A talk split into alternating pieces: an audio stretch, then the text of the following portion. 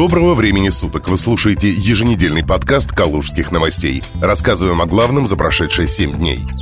Калужская область начала снимать ограничения. В Рио губернатора Владислав Шапша во вторник 2 июня вечером объявил о начале снятия ограничений по коронавирусу. По его словам, это стало возможным после консультаций с Роспотребнадзором.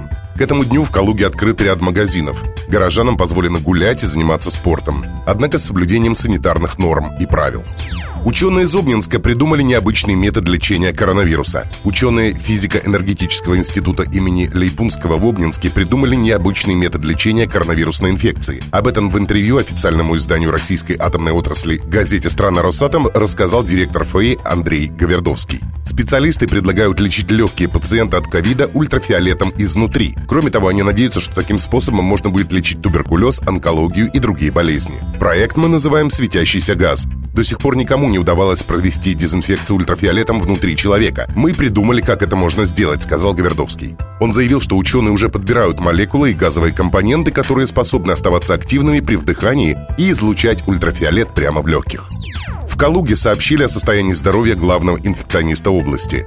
Главный инфекционист Калужской области Елена Алешина заболела коронавирусом. Отметим, что врач работала в грязной зоне, где, скорее всего, и подхватила вирус.